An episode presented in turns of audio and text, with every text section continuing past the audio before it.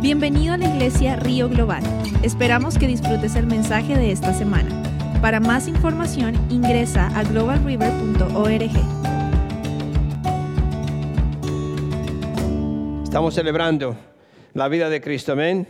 Cristo vive, Cristo está con nosotros. Es un Dios vivo, por eso nosotros nos gozamos que no tenemos un Dios muerto, un Dios, un Dios que no habla, sino un Dios que vive, un Dios que está con nosotros. Y le damos gracias a Dios. Al el libro de Lucas, ca- el capítulo 24, y le leo desde el 1 al 12 nada más. Quizá usted lo puede leer completo más tarde. ¿Listos? Thank you, Jesus. Bendito eres, Padre.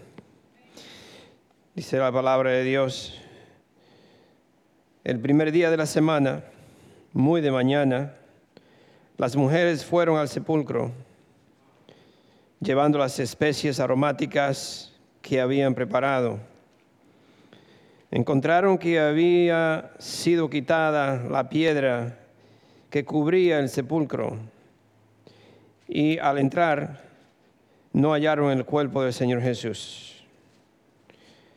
Mientras se preguntaban qué habría pasado, se les presentaron dos hombres con ropas resplandeci- resplandecientes. Asustadas, se postraron sobre su rostro, pero ellos les dijeron, ¿por qué buscan ustedes entre los muertos al que vive? No está aquí, ha resucitado. Recuerden lo que les dijo cuando todavía estaba con ustedes en Galilea. El Hijo del Hombre tiene que ser entregado en manos de hombres pecadores y ser crucificado, pero al tercer día resucitará. Entonces ellas se acordaron de las palabras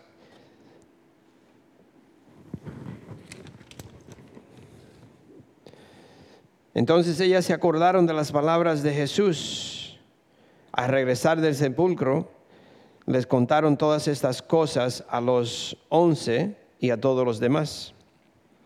Las mujeres eran María Magdalena, Juana, María la madre de Jacob y las demás que las acompañaron, acompañaban. Pero a los discípulos el relato les pareció una tontería, así que no les creyeron. Pedro, sin embargo, salió corriendo al sepulcro, se asomó y vio solo las vendas de lino. Luego volvió a su casa extrañado de lo que había sucedido. No sé si algunas veces cuando ustedes estaban pequeños lo mandaron a comprar algo o lo mandaban a comprar en Santo Domingo, en ah, donde yo vivía, ah, había una- unos negocios pequeñitos, un poco lejos de mi casa, unas, como no era cuadra, no, no- le puedo decir cuadra, pero yo diría quizá dos millas de mi casa, ¿no? No era lejos, pero no era cerquita tampoco, más o menos dos millas. Y allá le llaman pulpería, la pulpería, no sé cómo le dicen en otro, otro país, bodega. Am, y mamá nos mandaba a comprar algo y muchas veces siempre compraban lo que era necesario solamente para el día. Es decir, que si iban a cocinar para la comida, mandaban a comprar solamente lo necesario.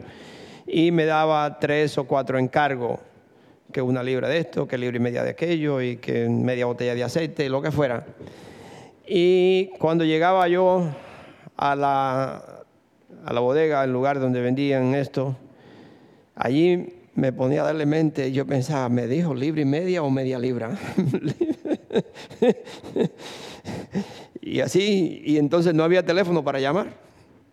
Entonces, ¿qué hacía yo? Yo tenía que comprar lo que yo pensaba, lo que me acordaba, y libra y media, media libra, y cuando regresaba, o con menos o con más, mi mamá me decía, mira muchacho, pero ¿dónde es que tú tienes la cabeza? yo te dije que, que comprara esto, que hiciera esto. Nada más por andar tirándole piedra a los pájaros se te olvidan las cosas. Y se me olvidaba, se, le olvidaba a uno cuando le decían tres o cuatro cosas que comprar algo, no sé por qué, se, se me olvidaba. Y ese, ese es el relato que hay aquí. Los discípulos se le, se le había olvidado lo que Jesús una y otra vez le había dicho antes. Es decir, cuando eran discípulos, discípulo es un estudiante. Entonces, cuando ellos eran como estudiantes de Jesús, Jesús le enseñaba la palabra, le enseñaba con, acción lo que hacía, pero también le decía lo que iba a suceder, lo estaba preparando. Pero ellos no se acordaban, se le había olvidado. So, lo peor que a nosotros nos puede pasar, que yo le podría decir a ustedes, es que a nosotros se nos olvide la palabra de Dios. Es, algo muy, muy importante nosotros tener, acordarnos de lo que dice la palabra de Dios, lo que está escrito, las promesas de Dios, pero también las advertencias darnos cuenta que la palabra de Dios es la información que nosotros tenemos para nosotros guiarnos, para nosotros poder vivir una vida que le agrada a Dios. Entonces no se nos puede olvidar la palabra de Dios, leerla a diario, aplicarla a diario y tratar de, acordarme que en tal parte la palabra de Dios dice esto. Que no se nos olvide, Eso es algo muy peligroso que se nos olvide la palabra de Dios que se nos olvide sus enseñanzas y las instrucciones, como le dije, las advertencias que tiene la palabra de Dios. Y por eso vivimos en estos tiempos donde tenemos que estar seguros que a mí no se me olvida la palabra de Dios. Entonces, con todo eso, el título, sé, mi esposa le dio los versículos bíblicos, Brian, lo tienen por ahí, y también el título de la predicación, la resurrección victoriosa la resurrección victoriosa de nuestro Señor Jesucristo. So, acuérdese siempre, tenemos que, tratar de, no, no, perder, o no, que no se nos vaya a olvidar la palabra de Dios, porque la palabra de Dios es nuestras instrucciones, advertencias y también tenemos muchas bendiciones en la palabra de Dios o promesas de Dios. la piedra que había allí la habían movido, o se había movido. El cuerpo de Jesús no estaba de acuerdo a la palabra de Dios. Es decir, que la piedra la habíamos, nosotros tuvimos la bendición de poder eh, ir a Jerusalén y hay varias controversias de que era aquí, de que era allí, no sabemos, pero de acuerdo a lo que la historia, era que era una piedra muy grande, imposible moverla, o una persona no la podía mover. Además de eso, era como cuesta arriba, es decir, que cortaron la piedra, la, subieron, la, bajaron, como que era para abajo, y para, para poder quitarla de ahí tenía que subir y, y, entonces caía como en un, lugar. Y, por eso era, es, algo, es algo muy difícil de entenderlo, de comprender eso, de saber o pensar cómo sería que movieron la piedra. Pero la piedra la había movido, el cuerpo de Jesús no estaba allí y las mujeres que fueron a ver se asombraron, dice la palabra de Dios, y le dio miedo. También al darle miedo se, pusieron tristes. So, póngase a pensar todo eso. Ella, ella llegan, la piedra no está, la tumba está abierta, Jesús no está allí, se asombran, ¿cómo puede ser que no esté? Y tuvieron miedo. También se pusieron tristes. ¿Dónde, ¿Dónde, hoy nosotros podríamos decir o preguntarnos, ¿dónde está Jesús? ¿Dónde está Jesús? Jesús, Jesús vive.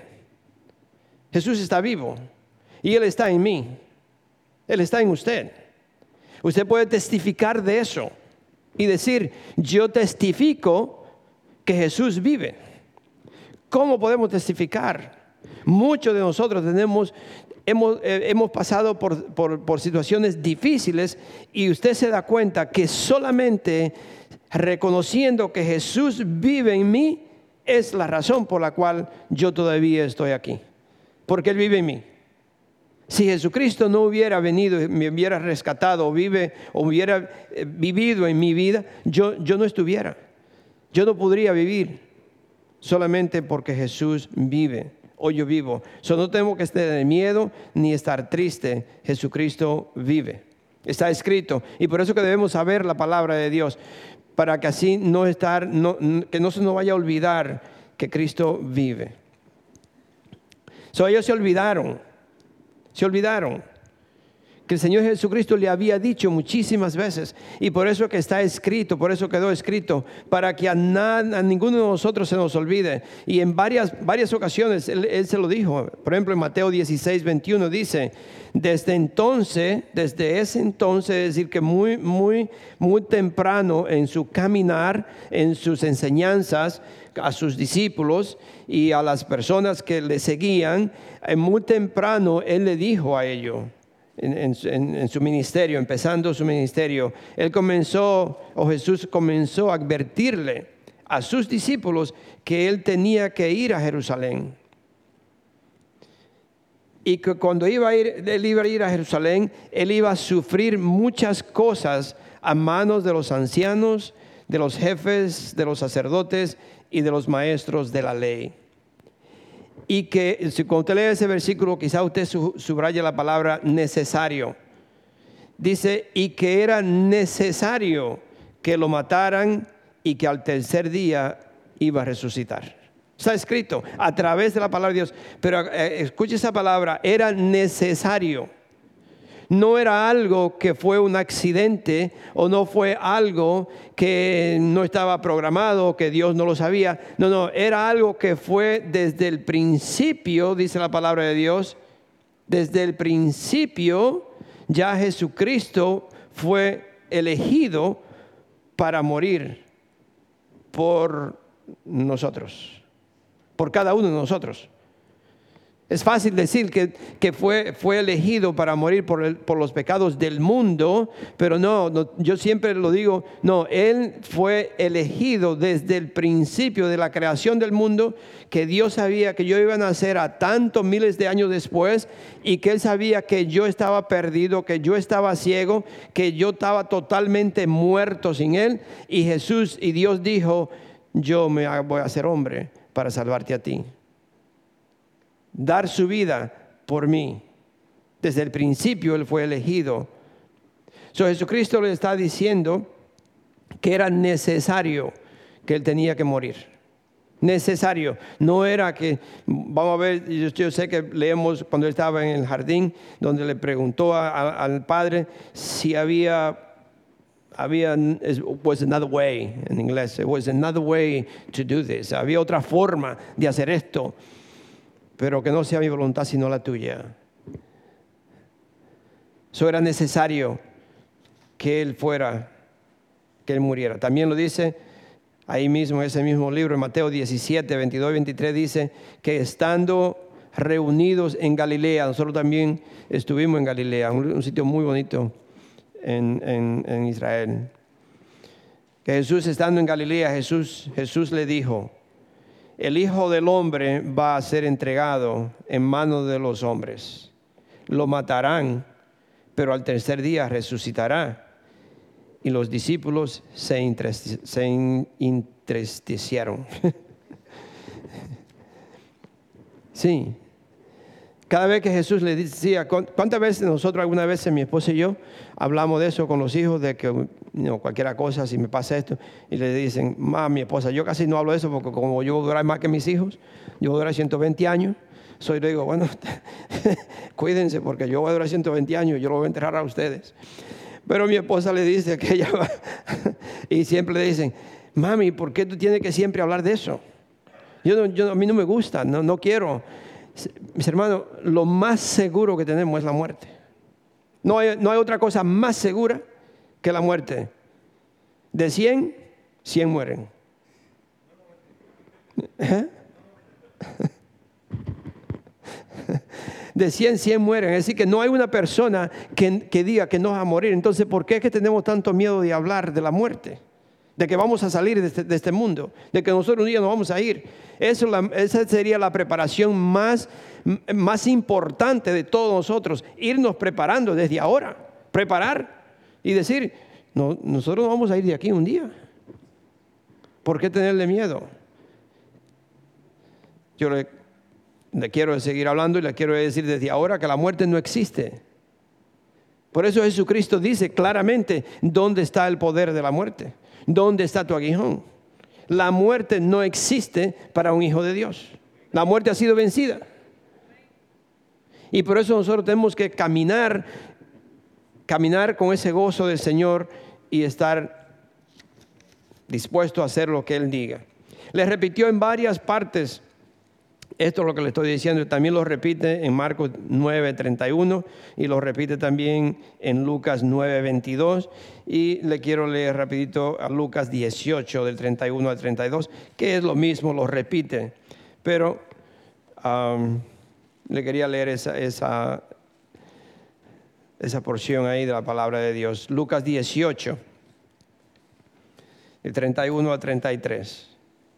Dice, entonces Jesús tomó aparte a los doce y les dijo, ya para, esta, para este entonces ya, ya los doce ya eran más que discípulos, es decir, que ya eh, tenían, yo podría decir, título ya de apóstoles, pero ya todavía el Señor lo tenía y le hablaba como, como discípulos. Entonces Jesús tomó aparte a los doce y les dijo, ahora vamos rumbo a Jerusalén donde se cumplirá todo lo que escribieron los profetas acerca del Hijo del Hombre. Las palabras de Jesucristo le está diciendo, ahora vamos para Jerusalén y allí se va, a cumplir todo lo que yo le he venido enseñando. Todo lo que yo les he dicho, allí se va a cumplir. En efecto, será entregado a los gentiles, se burlarán de él, lo insultarán le escupirán. Y después de azotarlo, lo matarán, pero al tercer día resucitará. Eso está, eso está tan claro en la palabra de Dios que no puede haber la menor duda de que Cristo vive. No puede haber la menor duda en nosotros de que Jesucristo vive, que está vivo y que está con nosotros, está en nosotros. Jesucristo está aquí con nosotros, ahora mismo.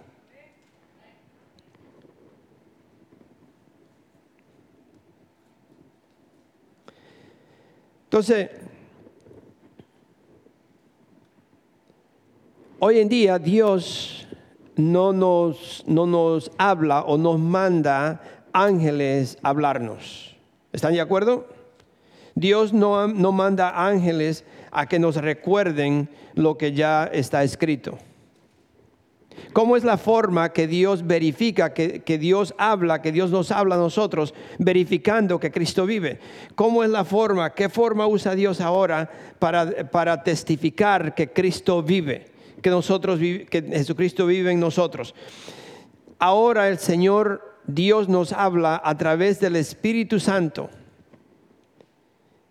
nos habla a través del Espíritu Santo. El Espíritu Santo es que nos ministra, el Espíritu Santo es que nos recuerda las promesas de Dios, las bendiciones de Dios. El Espíritu Santo, cuando uno recibe a Cristo como Señor y Salvador, dice la palabra de Dios, que Dios nos, nos da el Espíritu Santo, el cual le llamamos consolador o maestro, que nos enseña y nos ministra, nos redarguye, nos da convicción cuando algo no está bien. Por eso muchas veces eh, eh, no hemos, escuchado, usted no ha escuchado decir que si una persona dice que es cristiano, pero no siente convicción cuando algo está mal, no es cristiano.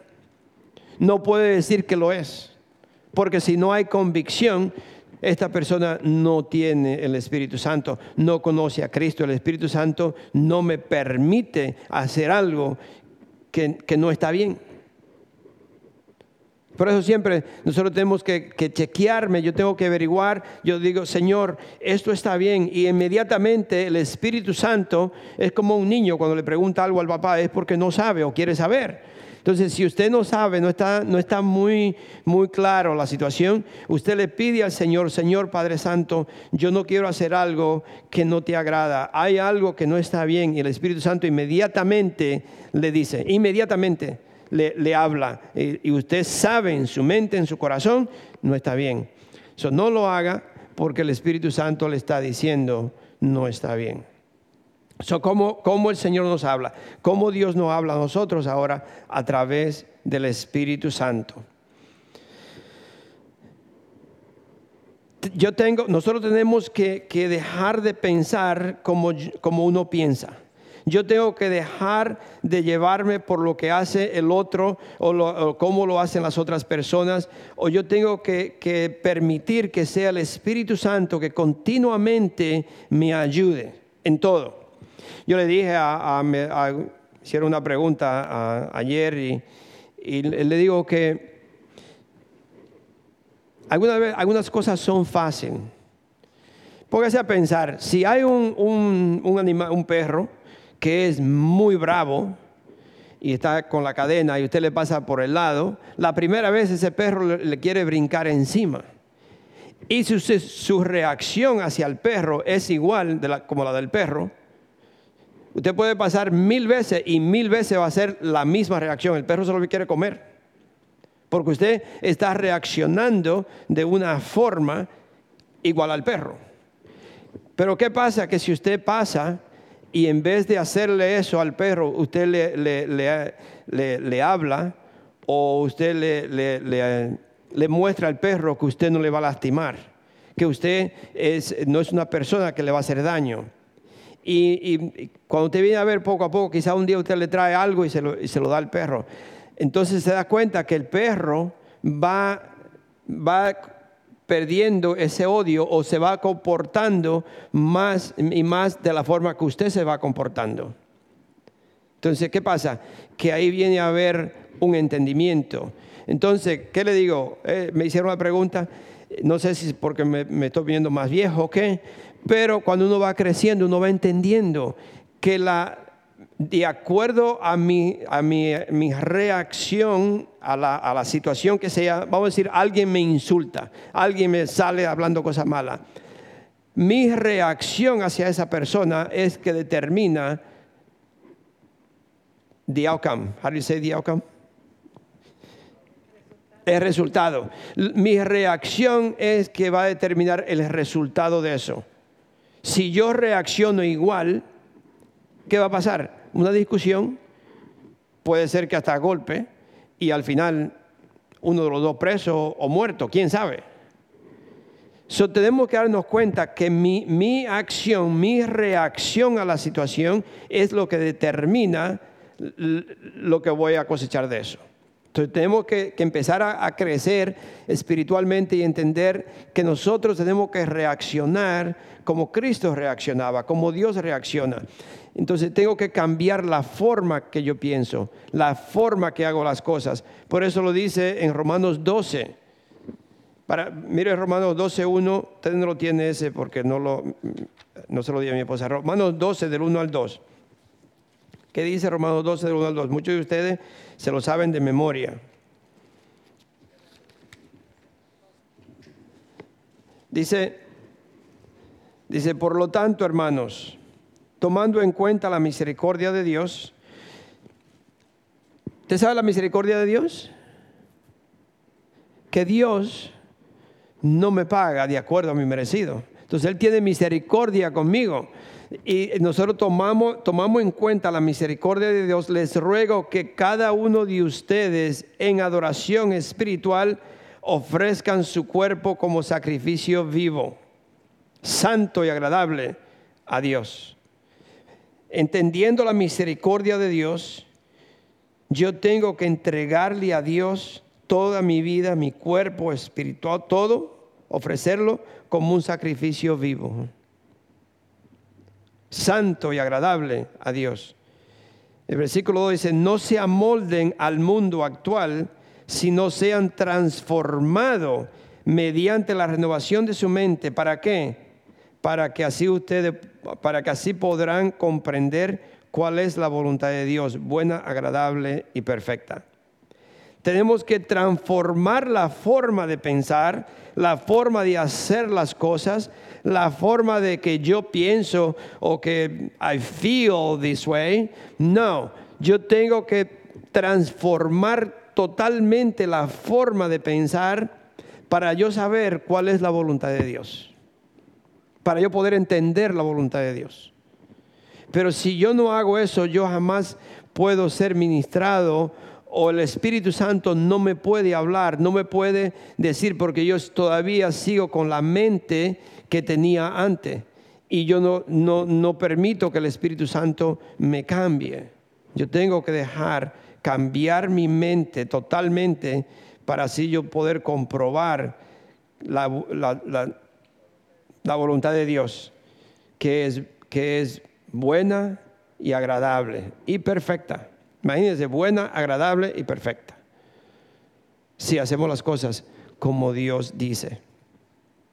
Si nos dejamos llevar por el Espíritu Santo. Entonces nosotros tenemos que someternos al Espíritu Santo y Él nos va a recordar las promesas de Dios. Someterme a, lo que el Espíritu Santo me dice. Si el Espíritu Santo le dice no, pues no. Si el Espíritu Santo le dice sí, no importa lo, cómo usted se sienta, usted tiene que hacer lo que el Espíritu Santo le está diciendo. Porque estamos totalmente sometidos a Él y estamos totalmente sometidos a que Él dirija mi vida, a que Él sea que me dirija, que sea Él que me aconseje, que sea Él que me dé, me enseñe lo que debo de hacer. Mira lo que dice en Juan 14, 26, 25 y 26. Juan 14,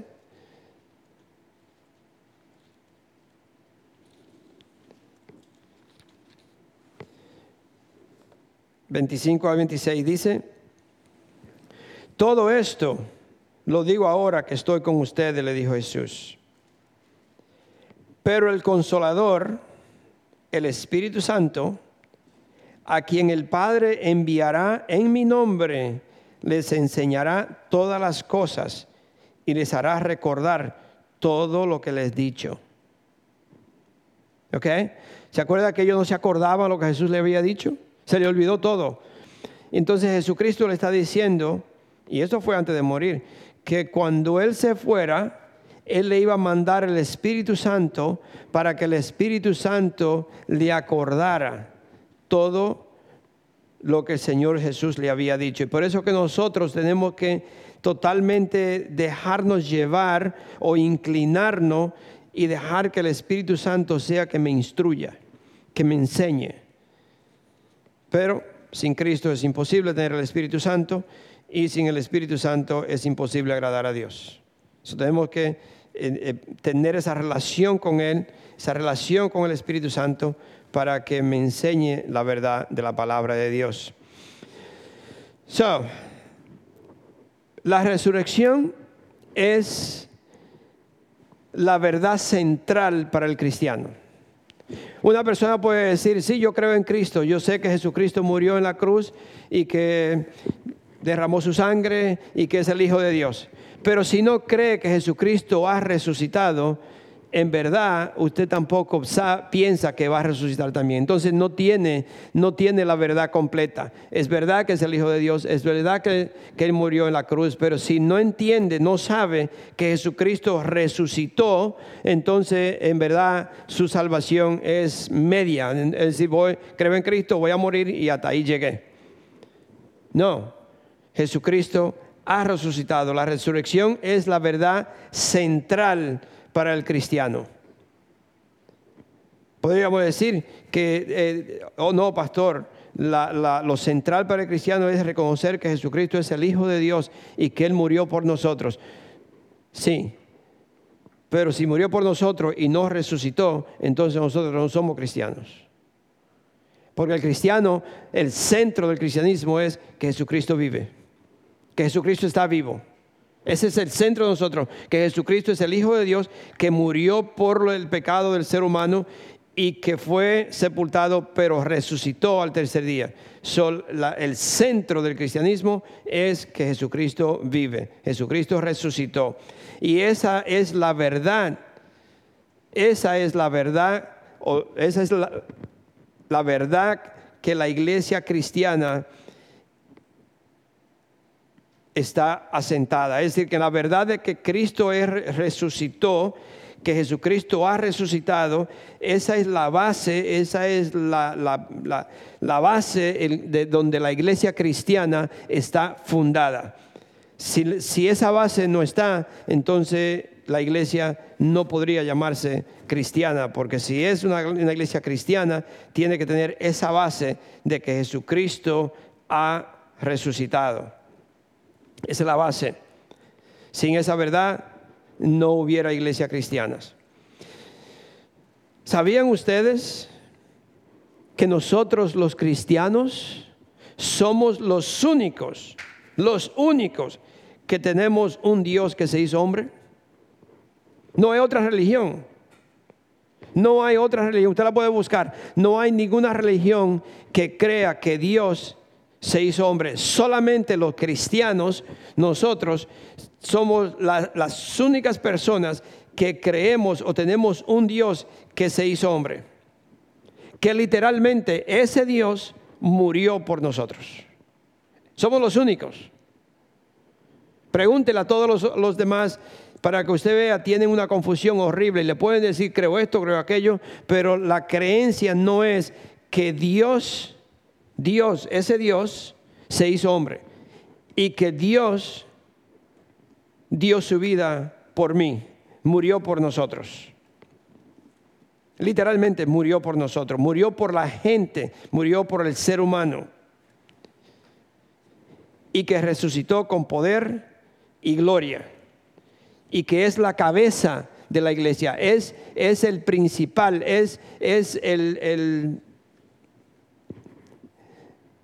no sé cómo decirle, el mayordomo, e, es, el, rey de la iglesia, Él es el que manda, Él es, que, que elige, Él es quien pone las personas, porque Jesucristo vive y, y Él todo, Él es todo en la iglesia.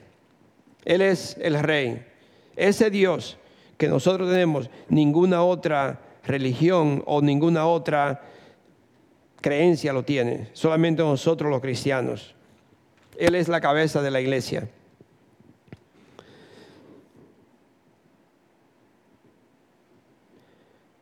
¿Por qué para nosotros es tan importante la resurrección? Hágase, póngase, ¿por qué, es, por, qué es, ¿por qué es tan importante para nosotros decir que Jesucristo ha resucitado? ¿Cuál es la importancia que esto tiene? Primeramente, la resurrección nos enseña que el mundo va hacia la redención, no a la destrucción. Yo sé que sabemos que el mundo va a ser destruido, pero no es una destrucción como nosotros la pensamos. Dios está renovando o reformando. Por eso la palabra de Dios dice, yo tengo que morir primero para aceptar a Cristo si yo no muero al mundo, si yo no muero al pecado, si yo no muero a mis deseos, si yo no muero a los deseos de la carne, yo no puedo caminar con Cristo. Entonces no es, Él me renovó, yo nací de nuevo. Y por eso es que nosotros tenemos ese concepto, ese entendimiento. Sí, Dios dice que el mundo va a ser destruido, pero es una renovación, renovarlo de nuevo. So, por esa razón, la resurrección es algo muy importante para nosotros. El poder de Dios está trabajando, haciendo nuevas vidas. ¿Cuántos de ustedes son nuevos hoy? Come on. ¿Cuántos de ustedes nacieron de nuevo? Acuérdese cómo éramos. Seguro, usted puede decir, yo Dios Dios me hizo nuevo a mí. Dios cambió mi vida. Yo soy un hijo, yo soy una hija de Dios. ¿Cuántos de ustedes la resurrección también nos instruye o nos está instruyendo o nos está preparando para la venida de Jesucristo. ¿Cuánto lo esperan? ¿Usted cree que Jesucristo ya viene? Jesucristo viene. Y tenemos que estar preparados, tenemos que estar ya preparándonos para la venida de Cristo. Solo la resurrección nos está preparando para la llegada de nuestro Señor Jesucristo. Y yo le pido a Dios que cada día más y cada día más nosotros nos estemos preparando para esa llegada de Cristo. La otra cosa es que también por la resurrección sabemos que la muerte ha sido vencida. ¿Sí o no? La muerte ha sido vencida. Por eso es que nosotros no tenemos, no tenemos que tenerle miedo a la muerte. La muerte no existe, como le dije. La muerte ha sido vencida porque Jesucristo la venció. Jesucristo resucitó y Jesucristo vive y resucitó. Nosotros también vamos a vivir y vamos a ser, vamos a resucitar. Amén. So, no podemos tenerle miedo, no podemos vivir escondiéndonos. Y eh, yo sé que uno tiene que tener sabiduría para todo y yes, pero no podemos andar escondiéndonos porque por algo. Solo tenemos que decir, no, yo soy un hijo, yo soy una hija de Dios y yo no voy a morir, no importa lo que venga. Yo soy un hijo de Dios, yo no muero. Yo me voy a cambiar de aquí, yo voy de aquí a otro lugar, sí, pero no voy a morir porque la palabra de Dios lo confirma. Y por eso debemos saber la palabra de Dios, por eso no, se nos debe olvidar. Por eso que le digo, lo peor puede ser que se nos olvide las promesas de Dios y lo que Dios dice en su palabra. Vamos a vivir para siempre con nuestro Señor Jesucristo. Amén. La resurrección también le da autoridad a la iglesia para testificar que Cristo vive. La resurrección es que nos da a nosotros la autoridad para testificarlo, verificarlo. No es algo que, le, a ustedes, bueno, verifica que Cristo vive. Mira, Jesucristo vive porque yo estoy aquí. Yo era fulano de tal, yo andaba haciendo esto, yo era todo aquello, yo quise cambiar, pero Dios me cambió. Yo testifico que Dios cambió mi vida. Yo lo he visto, yo, yo he visto con muchísimas personas el cambio que Dios ha hecho cuando andaban locos haciendo cosas y muchas veces querían cambiar y hacían de todo y nada. Y el día que aceptaron a Cristo, empezó un cambio en ellos. Y si lo, viera hoy en día, si Cristo vive. Él deposita el Espíritu Santo en nosotros para que nos vaya renovando cada día más. La resurrección, también nos da a nosotros el entendimiento del sacramento de la Santa Cena. La resurrección de Cristo nos da el entendimiento del sacramento de la, Santa Cena, nos, nos, da ese entendimiento. ¿Por qué nosotros tomamos la Santa Cena? ¿Qué me recuerda esto? Que Jesucristo murió por mí, que Él pagó el precio por mí y que resucitó para darme vida. Entonces, hay muchas cosas que nosotros eh, eh, eh, podemos en la importancia que tiene la resurrección para un cristiano. La resurrección también nos ayuda a encontrar confortamiento y paz aún cuando viene una tragedia en la vida de nosotros. Aún a través de todos esos problemas y todas esas cosas que nos pueden pasar, la resurrección me, da un confortamiento, me da a entender que mi, mi hermano, mi, mi, esposa o quien sea, si somos cristianos, me da a entender que no murió, que no está muerto, que esta persona está con Dios. Y todo, no importa lo que sea, eh, la resurrección nos da ese confortamiento y nos da esa paz que mi ser querido vive. Un cristiano, como le dije, muchos cristianos pueden ser diferentes a otro, alguna vez nos comportamos diferente, alguna vez usted alaba brincando, otro se queda sentado y todo eso, todo eso quizás seamos diferentes. Pero hay algo, hay algo muy importante y es la creencia central y sólida que nos une a nosotros, que nos inspira a todo a ser verdaderos cristianos y es que Jesucristo se levantó entre los muertos. Eso, eso nos une a todos los cristianos, que todos sabemos y estamos con seguridad, podemos testificarlo, decirlo, y a nadie nos lo puede quitar, que Jesucristo resucitó entre los muertos y que Cristo vive, que Cristo está vivo. Eso no, no, deje que nadie le haga dudar a usted, que nadie le diga, búsquelo en la palabra de Dios. Y si alguien le dice, usted lo busque, le dice, mira, yo lo verifico, lo testifico porque Dios no miente. La palabra está escrito que Cristo vive y yo le sirvo a un Cristo que está conmigo, que está siempre presente en mi vida. So, mucho cuidado con dejarse engañar de alguien y decir que Cristo ha muerto. Cristo está vivo. Sí murió, pero vive. Él está vivo. Quizás no me da tiempo, quiero que ustedes eh, busquen en 1 Corintios 15 y ustedes mismos lo lean. En 1 Corintios 15, yo sé que eh, eso ustedes lo tienen allí, para que usted vea la resurrección de nuestro Señor Jesucristo y también que nosotros como cristianos vamos a resucitar porque está escrito en la palabra de Dios y que a nadie se le olvide y que el enemigo no le quiera robar esa verdad que Dios nos ha dado. So, una persona que escucha acerca de la resurrección por primera vez necesita tiempo para poder entenderlo. Porque es una historia asombrosa, la verdad. ¿Sí o no? Es una historia asombrosa. Eh, eh, cuando usted le dice a alguien por primera vez que, que, Cristo ha resucitado y no saben lo que es, eh, ellos se quedan asombrados porque dicen, ¿what? Piensan que esto es algo imposible de creer. Nosotros hemos, hemos viajado a viajes misioneros y algunas veces mi esposa ha estado conmigo, otras veces yo he ido a otros lugares, pero hemos visto cosas, hemos visto cosas que cuando uno viene para atrás y las dice, la gente como que se queda un poquito confuso y dice, ¿lo creo o no lo creo? Algunas veces yo le he contado a ustedes que en África una niña, una niña como de 10 años, endemoniada,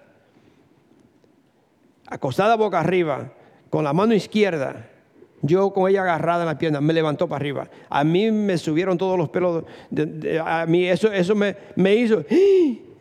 ¿Sabe? Porque fue algo que, usted es, es algo que usted no lo puede creer si se lo dicen. Es como que usted lo tiene que ver para creerlo. Pero también yo vi ese, ese, lado es del, demonio, ¿no? Que, que sí el Satanás existe, el demonio existe, los espíritus existen. Definitivamente. Y la otra parte de Dios es que yo he visto, yo hemos visto las manos de Dios.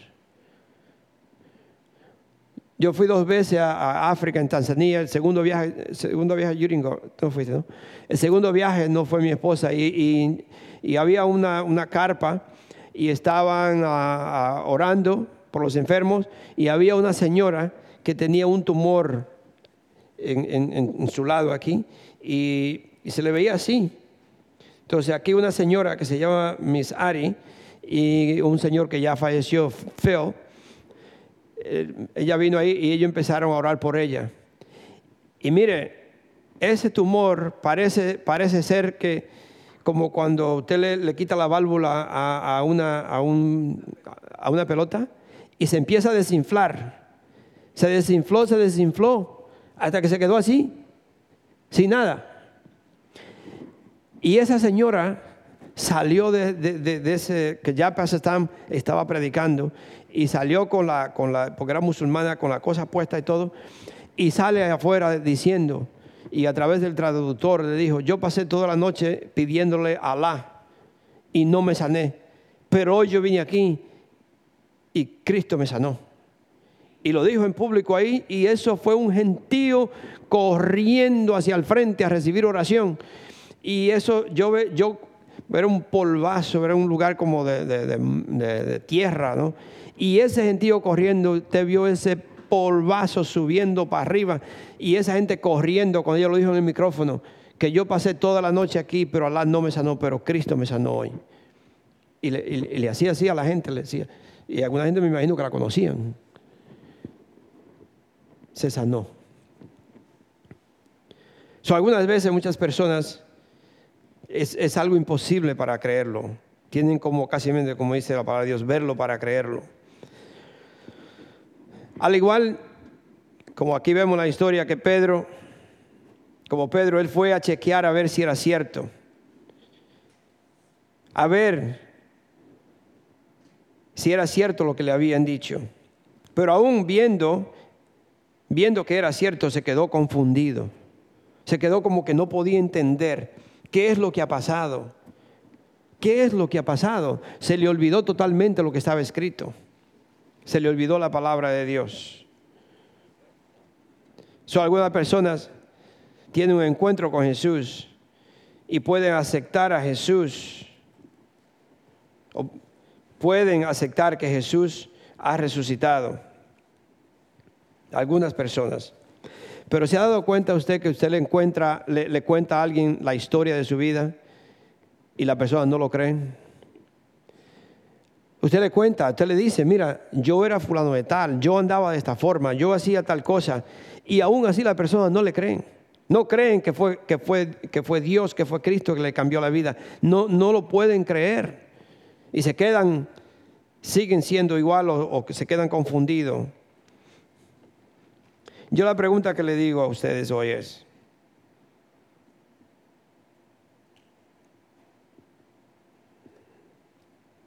¿quieren tener un encuentro con Jesús? Si usted quiere tener un encuentro con Jesús, si queremos tener un encuentro con Jesús, invítelo a su casa. Invite a Jesús en su casa. Que Jesús viva en su casa, que Jesús viva en mí, que Jesús sea el centro de mi casa, que Jesús sea todo para mí. Invítelo a su casa y se va a dar cuenta, se va a dar cuenta quién es Jesús. Lucas 24 para terminar. Lucas 24, el 28 al 31.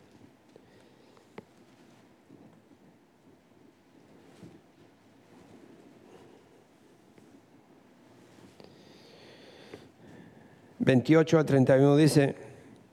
...al acercarse al pueblo... ...donde se dirigían... ...Jesús hizo como que iba más lejos pero ellos insistieron, quédate con nosotros, que está atardeciendo. Ya es casi de noche. Así que entró para quedarse con ellos. Luego, estando con ellos en la mesa, tomó pan, lo bendijo, lo partió y se lo dio. Entonces se les abrieron los ojos y los reconocieron y el Señor de allí se desapareció. Invite a Jesús a su casa. Había una señora que siempre que ponía la mesa, ponía una silla y la, arreglaba igual como y decía, esa mesa es para Jesús. La silla, perdón, bueno, la silla. Esa silla es para Jesús. Jesús está con nosotros. Pero usted tiene que invitarlo. Usted tiene que decirle, Jesús, yo te invito a mi casa. Yo te invito a que tú estés conmigo. Pero Jesús no puede estar en una casa donde hay discordia. Jesús no puede entrar. Jesús es, es, es, el hombre de paz. Es Dios de paz. Es Dios de amor. Tiene que haber amor. Tiene que haber paz. Tiene que haber eh, eh, comunión en la casa, si hay discordia, si hay pelea, ¿cómo usted puede decir, Jesús, aquí está tu silla, siéntate? ¿Usted ha ido a una casa? ¿Usted ha ido a alguna casa donde, donde hay un matrimonio que, que, que, están peleándose? Se siente horrible. Se siente, uno se siente tan incómodo que usted no quiere estar ahí. Se siente incómodo. Yo no sé si a usted le ha pasado. A nosotros no ha pasado. Hemos ido a algún lugar en que usted dice, ¿Y cómo usted se queda ahí en esa casa? ¿Cómo? No puede. Entonces, ¿cómo nosotros podemos invitar a Jesús cuando mi casa no está arreglada? Cuando mi casa no está bien. Cuando en mi casa hay discordia. Cuando en mi casa no hay paz. ¿Te acuerdas cuando el Señor Jesucristo le dijo? Vayan y si, encuentran paz en esa casa, en otras palabras, si te reciben con amor, quédate allí. Pero si te vas a una casa y te dice, entre, entre, pero esta, esta no quiere hacer nada, no se preocupe que yo lo atiendo, vete para el cuarto, yo lo atiendo. a mí, yo le digo, no, no, no, no, no, no, muchísimas gracias, nada más vine a saludarlo, bye, nos vamos. sí, entonces tenemos que entender, para que Cristo vive en mí, yo tengo que tener amor, yo tengo que tener paz en mi corazón, yo tengo que vivir una vida que le agrada a Dios. Primeramente, mi cuerpo es el templo de Dios. Es el lugar donde Dios ha elegido vivir. Entonces yo tengo que, hacer algo, invitar a Jesús a mi casa, invitarlo a vivir conmigo, invitarlo a, que, siempre esté conmigo, pero tiene que haber paz en mi corazón. Tengo yo que cambiar la forma de pensar, tengo que dejar que sea el Espíritu Santo que me amolde, que me diga y que cuando las cosas no están bien, inmediatamente arreglarla, pedir perdón, pedirle perdón a Dios y, arreglar lo que tenga que arreglar con la persona para que Cristo viva en mi casa. Amén. So, la resurrección es muy importante para nosotros. Ahí es donde damos cuenta que Cristo vive y el poder que Dios nos ha dado a nosotros, reconociendo que Cristo está con nosotros, que le servimos a un Dios vivo, no un Dios muerto. Desde ahora en adelante, usted siempre diga, Cristo está en mí. No importa lo que el mundo diga, Cristo vive en mí. Y crea ese lugar bonito para Él, ¿no? póngase a crear un lugar bonito para Él. ¿No quiere usted tener un lugar bonito para Dios? Dice, yo quiero vivir, que mi casa sea una casa bonita para Dios, que mi, cuerpo sea un lugar, un lugar santo para Dios, que Dios agrada estar conmigo. No hay grosería en mí, no hay cosas groseras, no hay pelea, no hay odio, no hay rencor, no tengo nada escondido. Dios está conmigo, el Señor está con nosotros. Qué bonito es esa vida, mis hermanos. Qué bonito, yo, oh my God, no quiero seguir hablando porque se va el tiempo, pero qué bonito es vivir en paz. Qué bonito es eso. Es, es increíble. Dios me ha bendecido mucho.